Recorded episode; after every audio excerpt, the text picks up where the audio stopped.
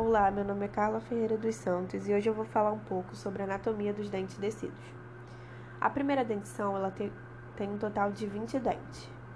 Camada de dentina reduzida, possuindo uma coloração branco-leitosa, ausência dos grupos de pré-molares e terceiro-molares, molares com raízes divergentes e dentes anteriores com ápice radicular com desvio vestibular.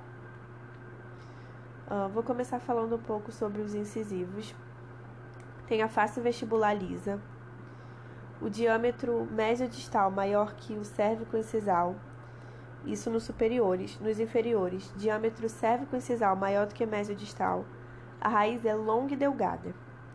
Nos caninos, hum, o lóbulo central é muito desenvolvido, diâmetro mesodistal e cérvico-oclusal são proporcionais, isso nos superiores. Nos inferiores, o diâmetro cérvico-incisal é maior do que o mesodistal.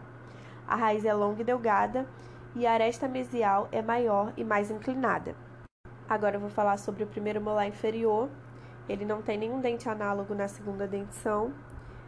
Ele tem quatro cúspides. As, as cúspides mesiais são maiores que as distais. Tem ponte de esmalte unindo as, as cúspides mesiais. E tem duas raízes, uma mesial e uma distal.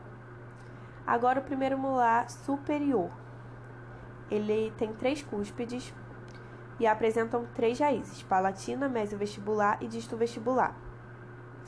Já os segundos molares, eles são semelhantes aos primeiros, opa, desculpa, aos primeiros molares na segunda dentição. Possuem também o tubérculo de Carabelli.